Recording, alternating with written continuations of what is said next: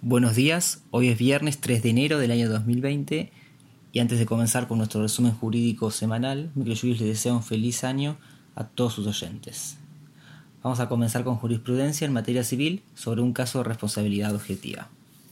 La Cámara Nacional de Apelaciones en lo Civil, Sala 1, confirmó la exhibición de responsabilidad del club que alquiló las instalaciones a un socio frente al accidente sufrido por un asistente al evento organizado por este, ya que no se comprobó la, peligrosidad de la cosa inerte. Las partes son Ibáñez Lorena Natalia contra Villa Sabores, Azoc, Vecinal, Villa Juncal y Biblioteca. Es del 21 de octubre del 2019.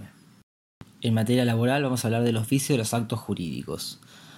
La Cámara Nacional de Apelaciones del Trabajo, Sala 2, consideró válido el acuerdo extintivo entre las partes en los términos del artículo 241 de la Ley de Contrato de Trabajo, ya que la voluntad del trabajador no estuvo viciada al no acreditarse que lo suscribiera compelido física o moralmente, ni bajo amenazas, ni que haya actuado impulsado por un estado de necesidad, por error o engaño bajo los efectos de una lesión subjetiva.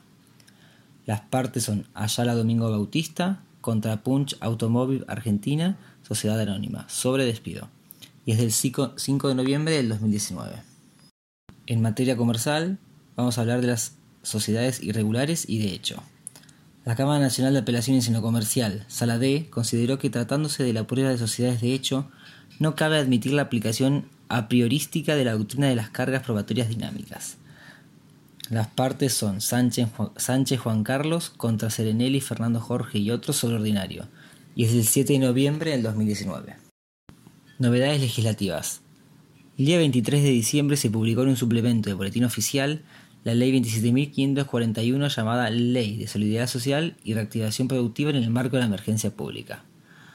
Esta ley fue reglamentada por el Decreto 99 del 2019.